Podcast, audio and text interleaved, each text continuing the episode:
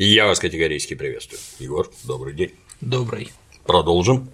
Да, сегодня у нас будет последняя программа сезона в этом году, и она будет посвящена а, право эсеровскому и офицерскому подполью летом 1918 года и а, человеку незаурядному, который это подполье возглавлял, Борису Викторовичу Савенкову. Мы о Борисе Савенкове говорили уже передачах, посвященных Корниловскому выступлению. Там Савенков сыграл видную неоднозначную роль, но этот человек заслуживает того, чтобы э, обратиться к его биографии и обсудить ее подробнее. Савенков родился в 1879 году. Э, он был сыном судьи Варшавского окружного суда. Русский? Да, да, да, он был русским, э, получил хорошее образование и с самой юности участвовал в студенческих волнениях, был настроен первоначально социал-демократически, но впоследствии а, сказать, перековался в уверенного члена партии эсеров. Большую роль в его судьбе сыграло знакомство с человеком по имени Евна Азеф – Азеф – это руководитель боевой группы партии эсеров и главный архитектор эсеровского индивидуального террора, который, напомню, был одной из важнейших составляющих тактики этой партии. Большая часть политических убийств в России предреволюционного периода совершили именно эсеры. И Савенков совместно с Евноазефом были причастны к самым громким из них – в этой террористической деятельности Савенков проявил себя как незаурядный организатор и очень хороший психолог. В его задачу, в частности, входила психологическая работа с исполнителями, в частности с Егором Сазоновым, убийцей министра внутренних дел Плеве, и Иваном Каляевым, убийцем великого князя Сергея Александровича.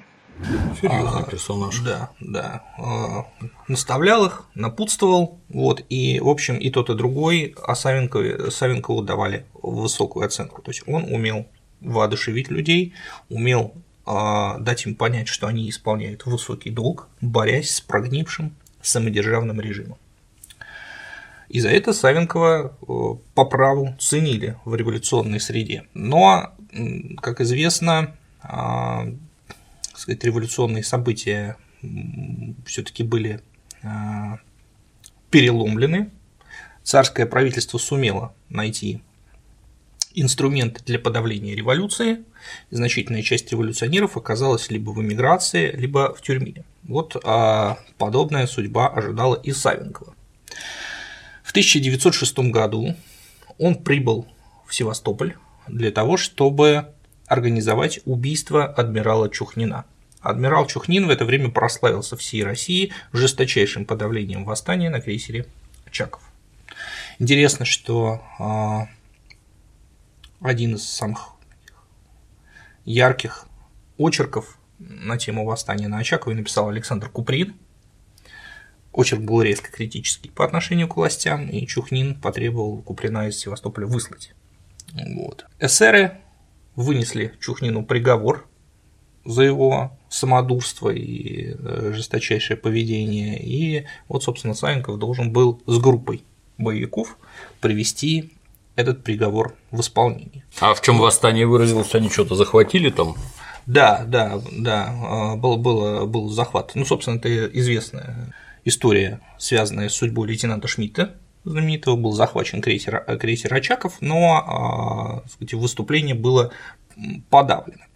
И а, на Чухнина впоследствии было совершено два покушения. Первое покушение было неудачным. Террористка по фамилии Измайлович а, значит, явилась к нему якобы на прием, произвела несколько выстрелов, но Чухнин выжил. Похожее покушение вот э, на генерал-губернатора Трепова, наверное, Паша рассказывал по покушению Веры Засулич. Оно стало своего рода ролевой моделью для будущих террористок.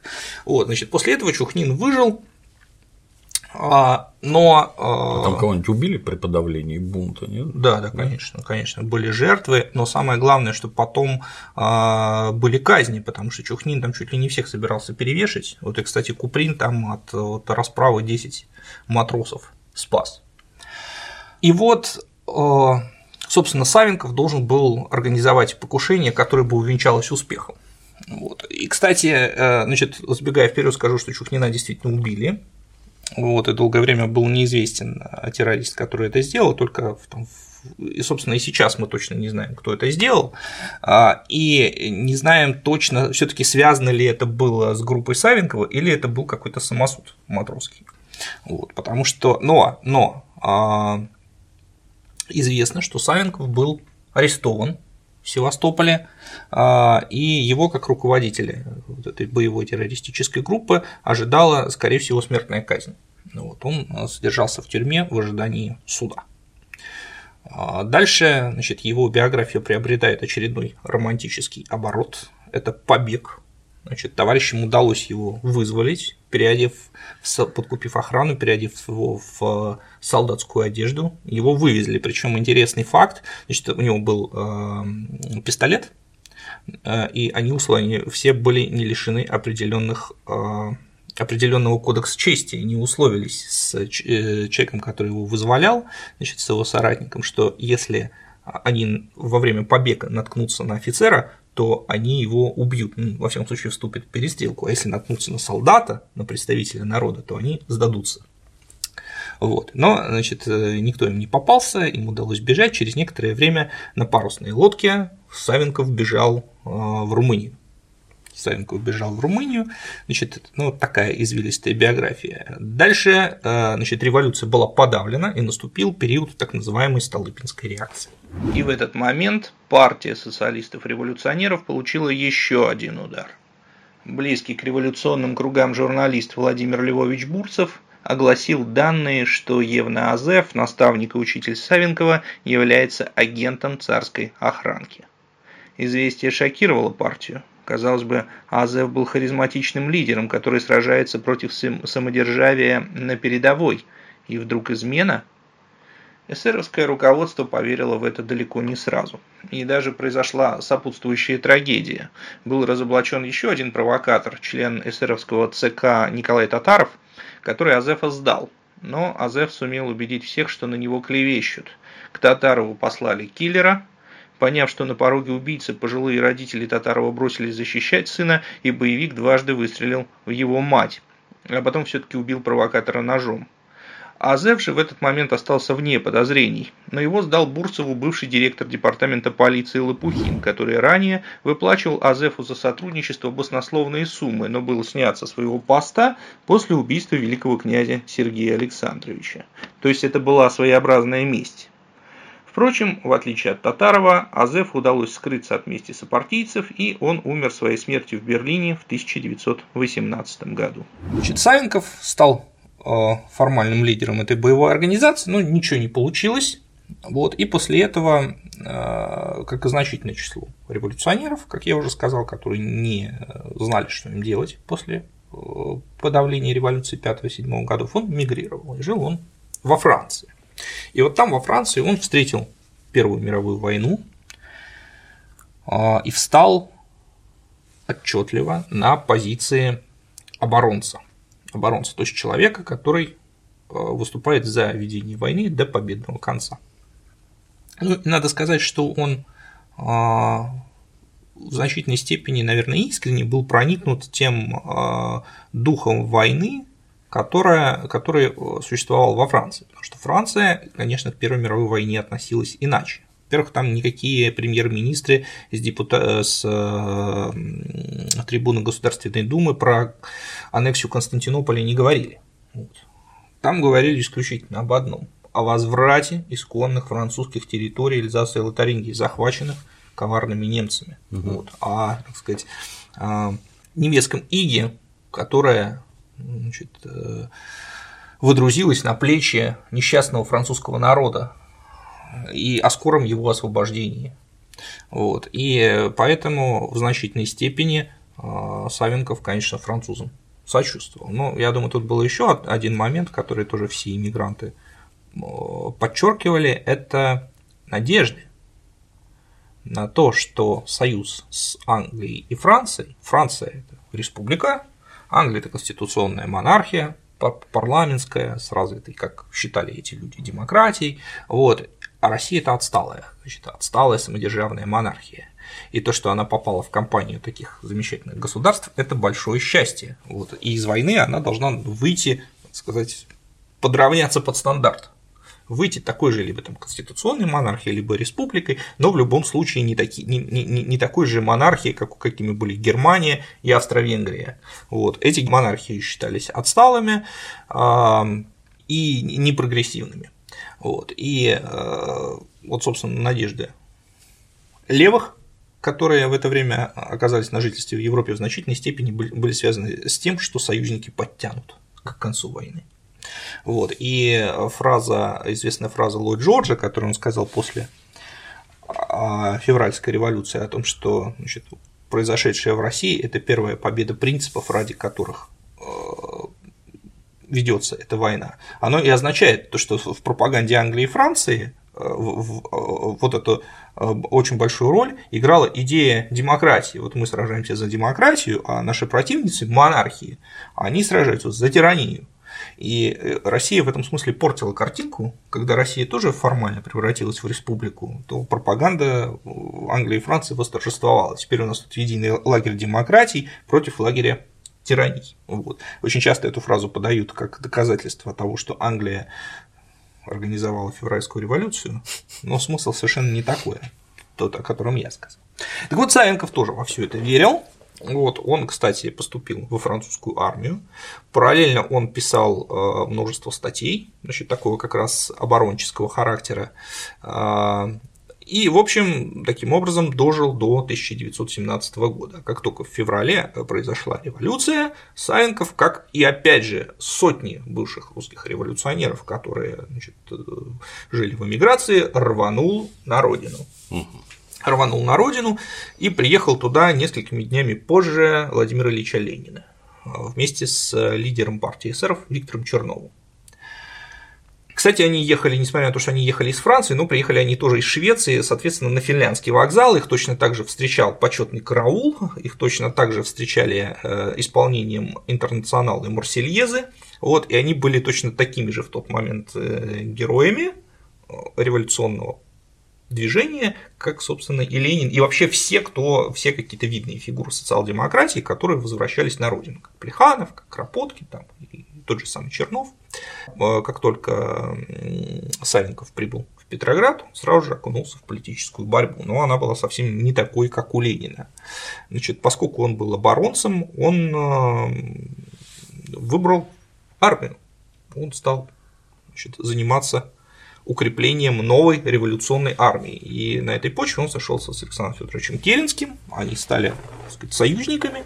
Ну и здесь я э, рекомендую нашим зрителям просто обратиться к программе, посвященной Корниловскому выступлению, где я достаточно подробно рассказывал о роли Савенкова, а сейчас я схематично просто напомню, что Савенков понимая некий антагонизм, существовавший между революционным лидером левого толка Керенским и э, значит, поборником жесткой военной дисциплины Корниловым, пытался выступать между ними неким посредником. Но в итоге получилось, э, в итоге у него не получилось усидеть на двух стульях, и он э, пошел с Керенским. Но и Керенский Савенкову тоже уже не доверял, и Борис Викторович оказался через некоторое время фактически персоной нон-града.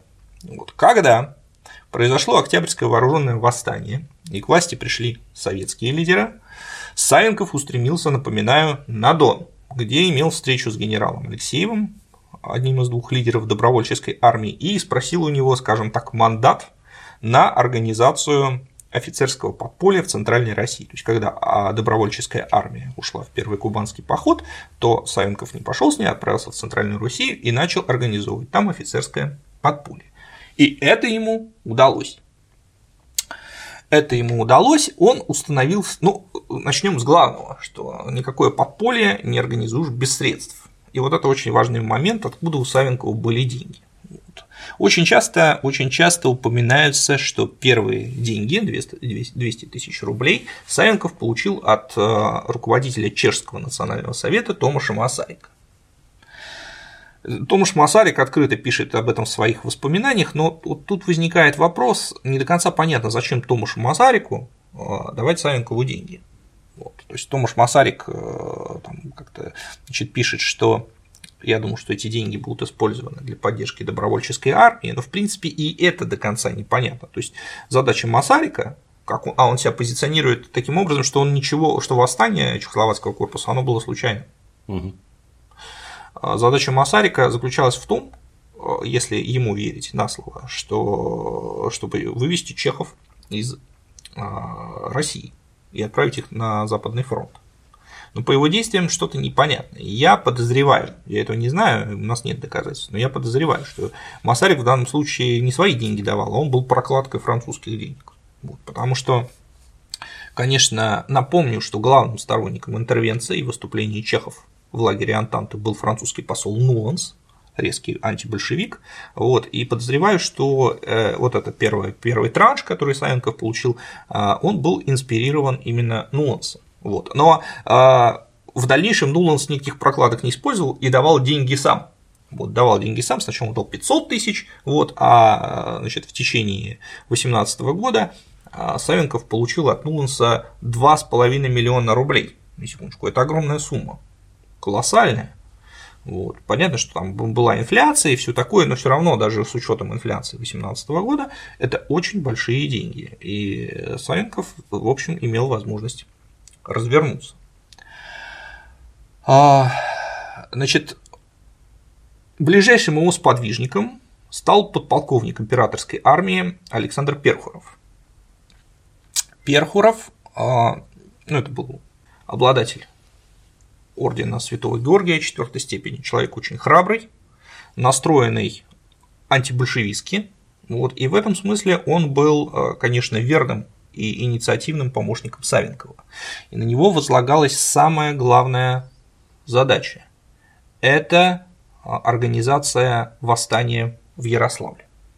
Вот, собственно, Перхуров туда выехал и организовал восстание, о котором мы поговорим а, чуть попозже. Значит, восстание было намечено на июль 1918 года. Задача виделась следующей. А, поднять синхронно восстание в нескольких городах и удержать их до подхода а, других антибольшевистских сил. Значит, здесь есть историографическая загадка. Французские спонсоры Савенкова а, впоследствии уверяли, что э, его действия были чистейшей импровизацией, что Савенков значит, ни с кем не советовался и проделал все это сам, и они толком не знали. Часть исследователей им верит, часть исследователей им не верит. Я скорее, наверное, не верю. Дело в том, что а, Савенков был кто угодно, но он, конечно, не был дурачок. Вот. И он прекрасно отдавал себе отчет в том, что без поддержки и без системной координации действий а, у них ничего не получится. Вот. Ну, то есть, как бы большевики были, конечно, еще не очень сильными, но все-таки не настолько, чтобы не подавить выступление а, ничтожных сил, которые, в принципе-то, у них были. То есть в Савенковской организации по разным там оценкам состояла от а, двух до пяти тысяч офицеров, вот. Ну, понятно, что Савенков сам с ними не общался, это была разветвленная сеть, и это скорее э, те э, люди, которые, на которых Савенков априорно рассчитывал, что вот сейчас начнется некое восстание, угу. а, и они поддержат. Вот. И в Ярославле, например, это получилось, а в Муроме и Рыбинске нет. Три города, в которых они подняли восстание синхронно. А, и я подозреваю, что Савенков, когда значит, проводил э, совещание с наиболее доверенными лицами, и когда он прибыл в Рыбинск и там говорил значит, то, что с подпольным офицерским активом, он всем говорил, что э, мы не одиноки, нас поддержат э, войска союзников, которые готовятся к высадке. Готовятся к высадке в Архангельске. То есть в первую очередь речь шла, конечно, о британцах. Вот это загадка, потому что действительно а к этому моменту решение о высадке экспедиционного корпуса или, во всяком случае, каких-то сил было а, принято странами Антанты, и англичане уже нацеливались, а, нацеливались на это. Но, во-первых, они не совпали с Савенковым по срокам, А во-вторых, когда они все-таки высадились, а произошло это 4 августа 1918 года, то неожиданно выяснилось, что это совсем не те силы, на которые, на которые рассчитывали заговорщики, потому что если чехословацкий корпус это действительно была огромная сила, там, а, ну, во всяком случае, там от, разные исследователи говорят, что от 60 до 80 тысяч человек, а то а, вот конкретно в этот момент англичане высадили в Мурманске всего 1200 бойцов. Это ни было, чем, в общем-то, да. не... ну это никак ни о чем. Этого хватило для того, чтобы потом еще Архангельск оккупировать. Вот, и в принципе там еще потом контингенты подплывали, вот, но это, конечно, были не те силы, на которые рассчитывал Савенков и компания. Вот. А, и я думаю, что Савенков, конечно, был связан с, и с французами, и с англичанами. Интересный, вот я в прошлый раз рассказывал про Фридриха Бредиса, да, который был а, членом латышского а, подполья антисоветского и вместе с тем был тайным советским агентом, потому что его сослуживец Э, подполковник Эртман сумел втереться, внедриться в ВЧК и был его руководителем. Так вот, Брэдис тоже едет в Ярославль. Он тоже был союзом, это Савенковская организация, она называлась э, Союз защиты Родины и Свободы. Вот. И э, Брэдис тоже был э, членом э, этой организации, и он был связан с Фрэнсисом Кроме, военно-морским атташе, о, которых я, э, в, в прошлое, о котором я в прошлый раз разговаривал. Вот так через, через эти личные знакомства распространялась информация. Ну, понятно, что э, она не могла быть стопроцентно достоверной, и я думаю, что э, Савенков рассчитывал, конечно, на, интервен... на начало масштабной интервенции союзников, но просчитался.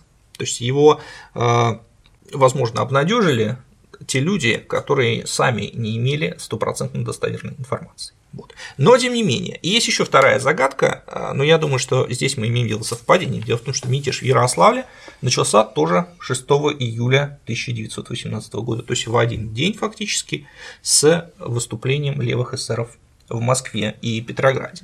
Вот. И некоторые исследователи пытаются значит, усмотреть здесь некую связь но никакой документ, никакой документа, никаких документальных подтверждений этой связи нет, и более того, а, в Ярославле, например, левые эсеры и большевики плечом к плечу сражались против значит, вот этого правоэсеровского и офицерского подполья и гибли.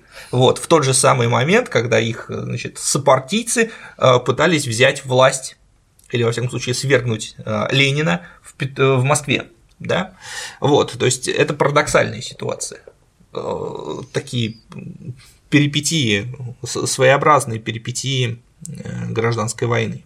Вот.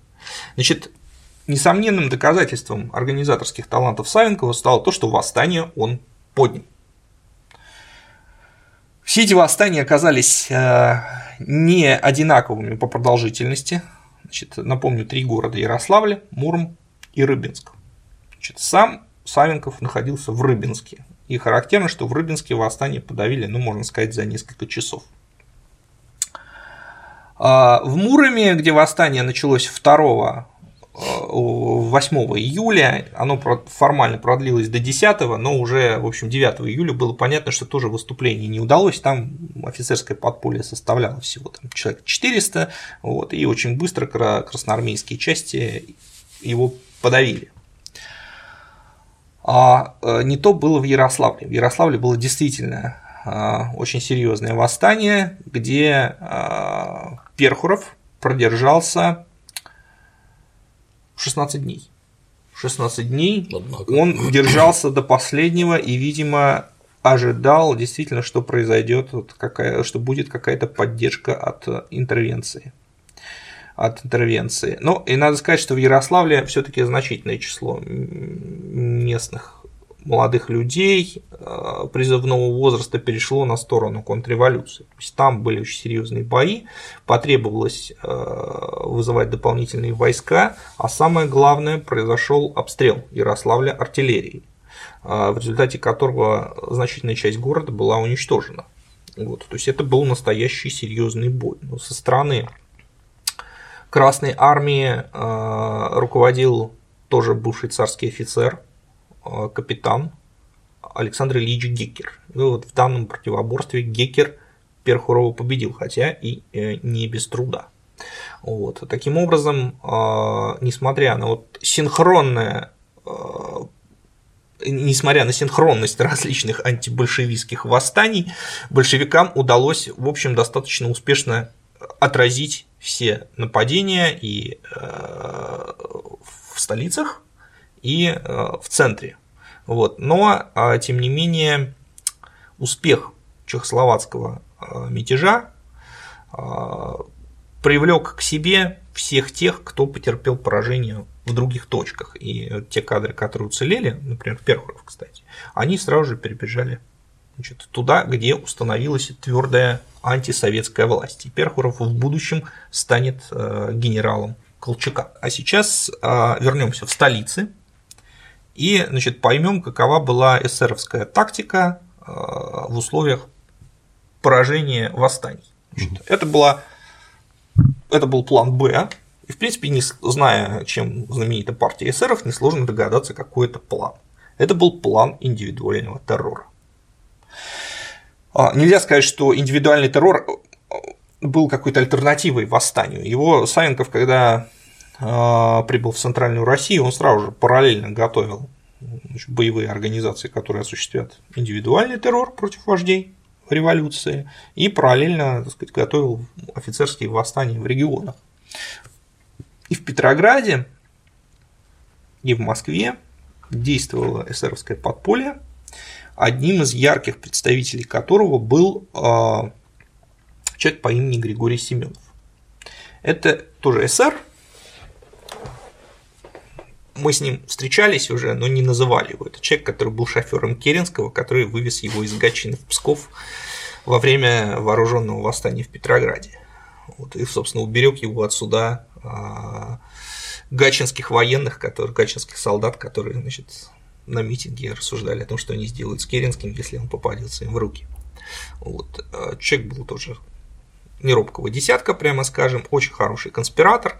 И вот именно он, а, именно он собирался органи... не собирался, а организовывал эсеровское подполье, которое должно было осуществить покушение на вождей революции. В первую очередь на Ленина и на Троцкого.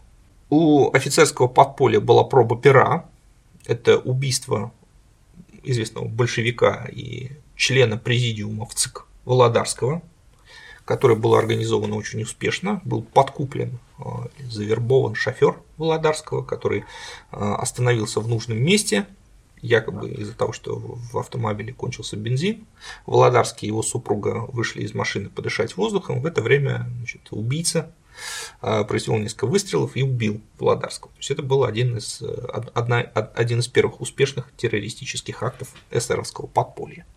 Но, а, кстати, убийство Володарского не привело к красному террору. Вот. А, то есть Ленин пока что держался и, э, естественно, Володарский это была далеко не та фигура, которая могла бы свернуть все социалистические преобразования и деморализовать большевистскую партию. То есть это не был лидер масштаба Ленина и Троцкого. Вот поэтому, конечно, а, ставилась задача убить именно вот этих двух людей. Ну, в первую очередь Ленина, потому что было понятно, что революцией руководит он.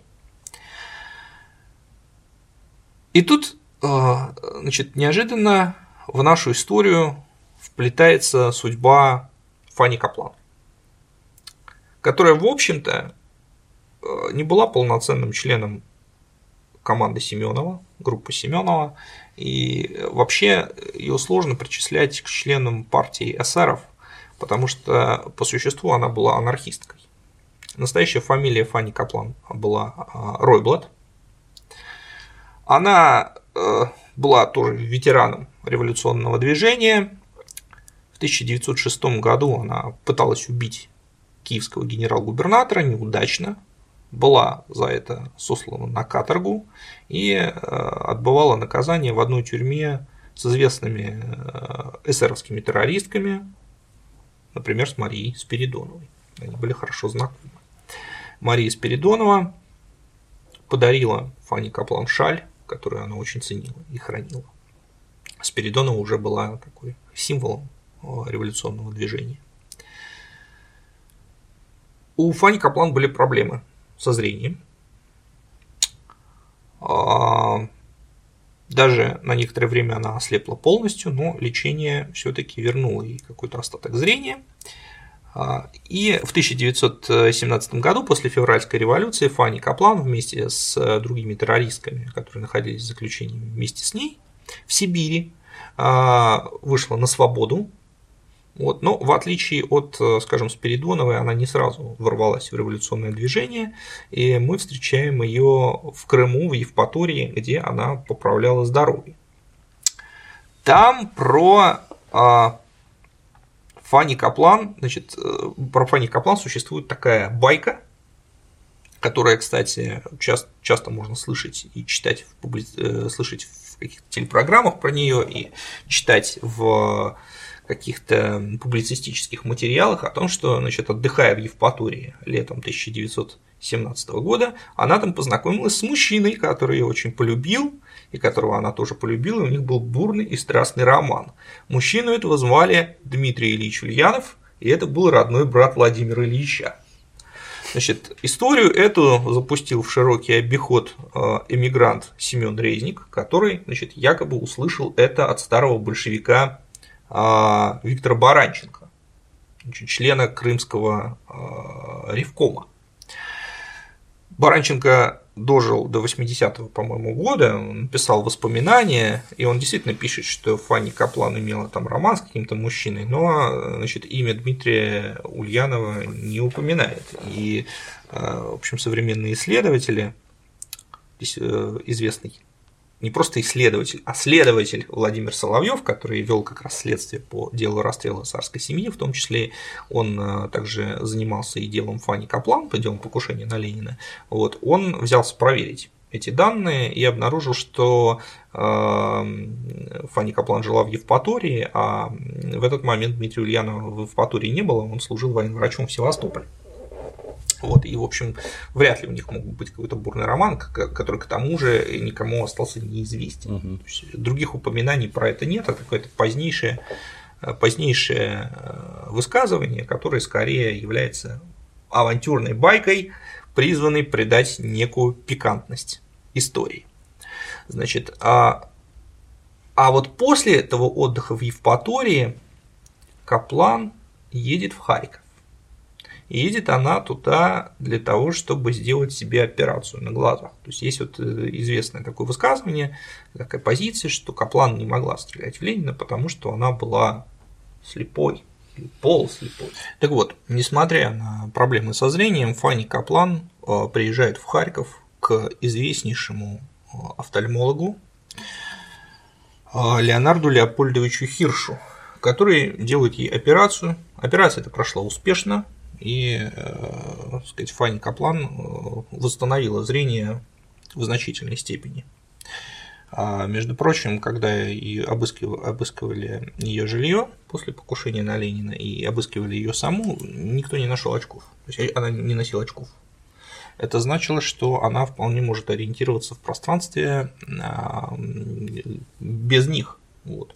И кроме того, есть воспоминания, э, есть показания Семенова, Григория Семенова, того самого, о котором я уже говорил, вот, он показал, что среди всех, а, потенциальных убийц было намечено несколько для Ленина, да, все зависело от того, а, в каком месте его будет удобнее убить. Э, Москву разбили на четыре сектора, и в каждом секторе был свой убийцы, который должен был подстеречь Ленина после выступления на каком-то митинге.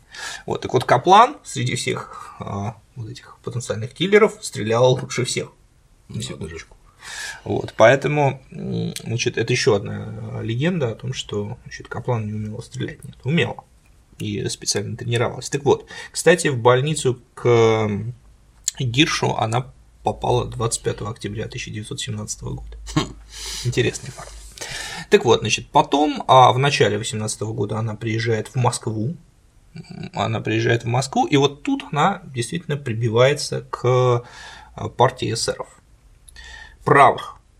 А, напомню, что в это время партия правых эсеров хоть она и потерпела сокрушительное поражение в политической борьбе, она еще не считается полностью антисоветской или антигосударственной. А Ее фракция находится в в ЦИКе, во ВЦИКе, малочисленная, правда, фракция, там, по-моему, всего 5 человек, но тем не менее, вот, выходят эсеровские газеты, а, пресса, а, собираются эсеровские собрания, вот по существу, так сказать, э, вот этот принцип многопартийности, он поддерживается. То есть эсеры в этот момент составляют легальную оппозицию. И вот, а, собственно, к правым эсерам и тяготеет бывшая анархистка Фанни Каплан. Она знакомится с, сначала с эсером Вольским, это будущий руководитель Камуча. Вот. И он как раз э, направляет ее к Семенову, сообщая, что есть женщина, готовая повторить подвиг Шарлотты Карде, известной сказать, француженки, убившей Марата да, в годы французской революции. Вот теперь у нас есть своя Шарлотта Карде, у нас есть женщина, которая готова убить нового тирана Ленина. А, Семенов принимает ее в свою а, группу, но надо сказать, что а, параллельно Каплан еще до того, как она вошла вот в это эсеровское подполье, она составила собственную террористическую группу. Вот.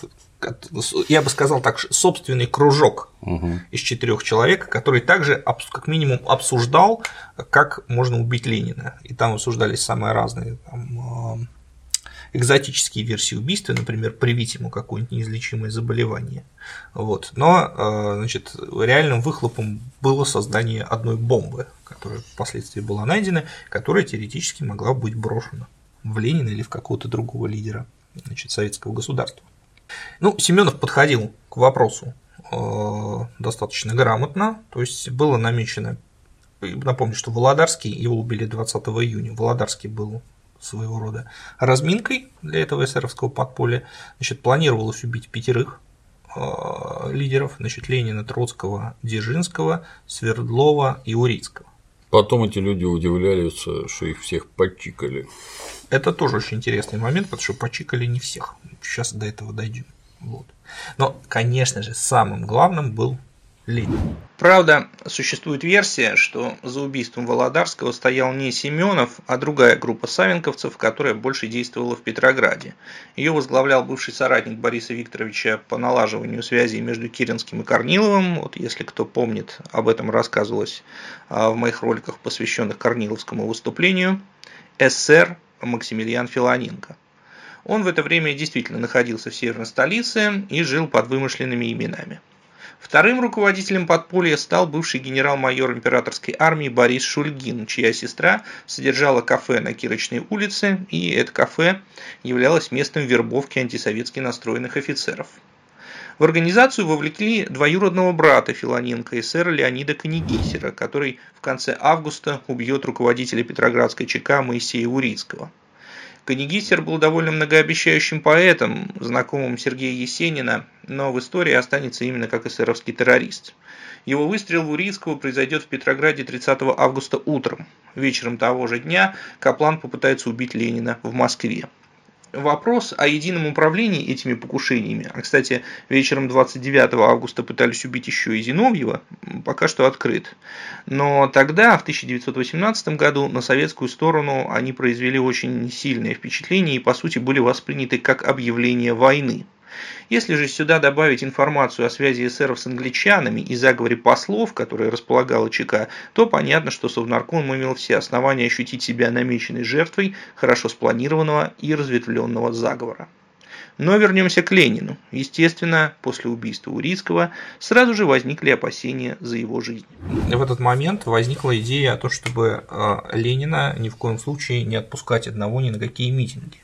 А 30 августа это, был, это была пятница, а по пятницам всегда большевистские лидеры выступали на митингах, на, на митингах, как правило, на крупных предприятиях. Вот. Значит, ну и Ленину тоже попытались предложить значит, никуда не ездить. Ленин категорически отказался э, значит, где-то храниться. Он сказал, вы что, захотите закрыть меня в коробочку, как какого-то буржуазного министра, я поеду к народу. Вот. И действительно, Ленин поехал к народу, значит, в 6 часов у него было первое выступление на хлебной бирже, а потом он поехал на завод Михельсона.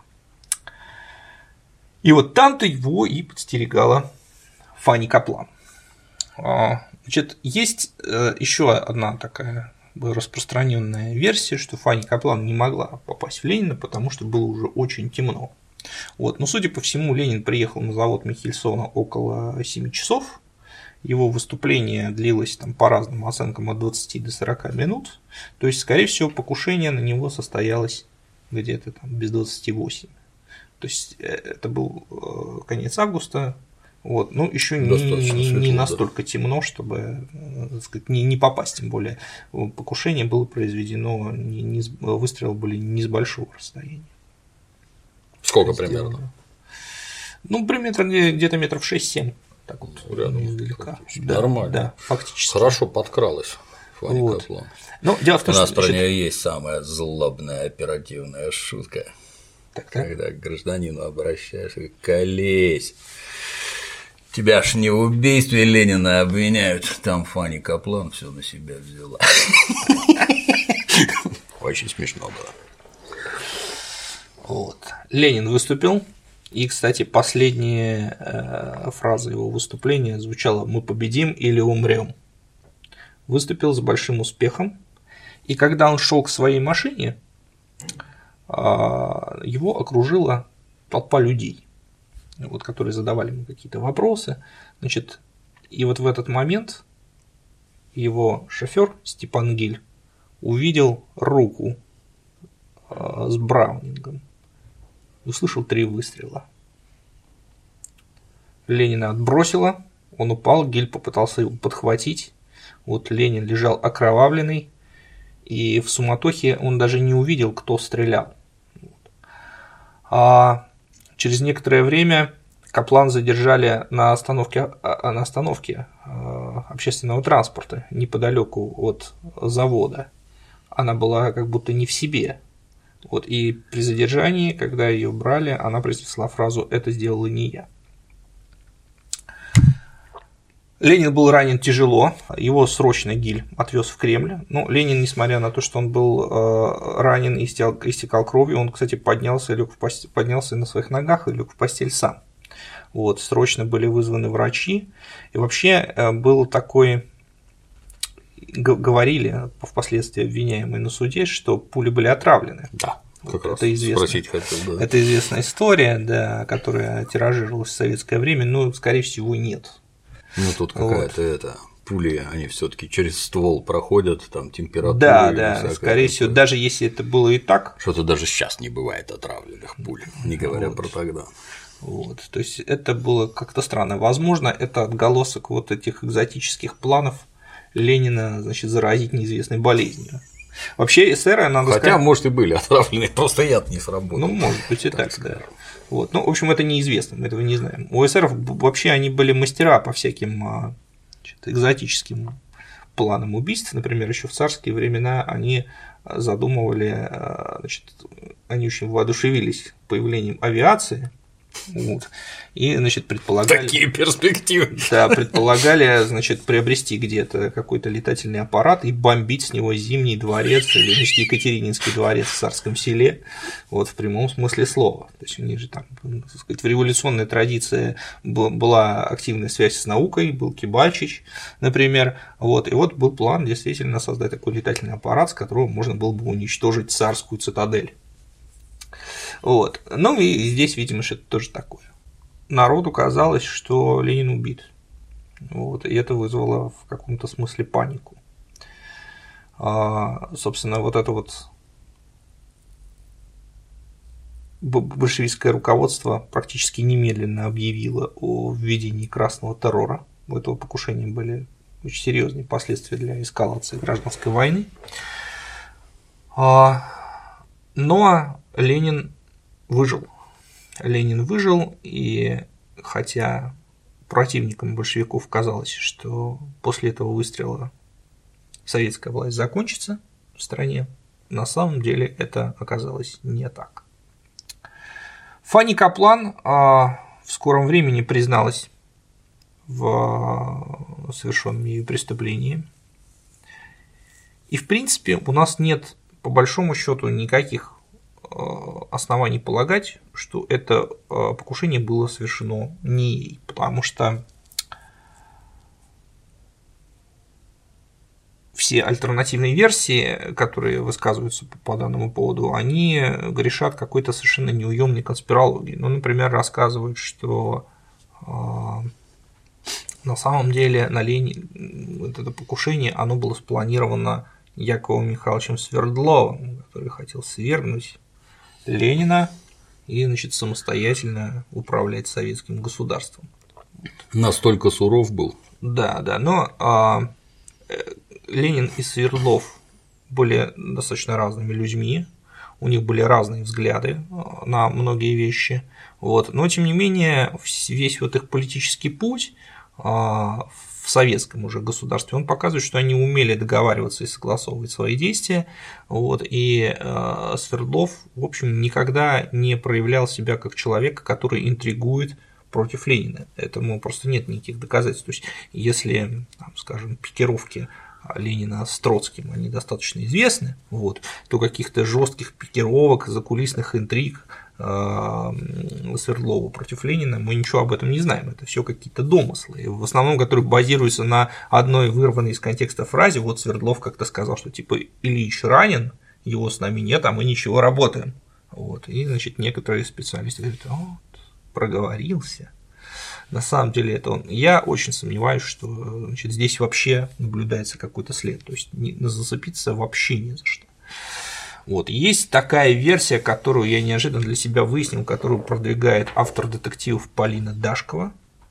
О боже. Она выдвигает версию, что на самом деле никакого покушения не было, и большевики все это затеяли, чтобы ну, лично Ленин, чтобы развязать красный террор. Вот, но это как бы э, из той же оперы, что вот, так сказать, Дзержинский спровоцировал левых эсеров, чтобы добить левых эсеров, видимо, дублетом решили.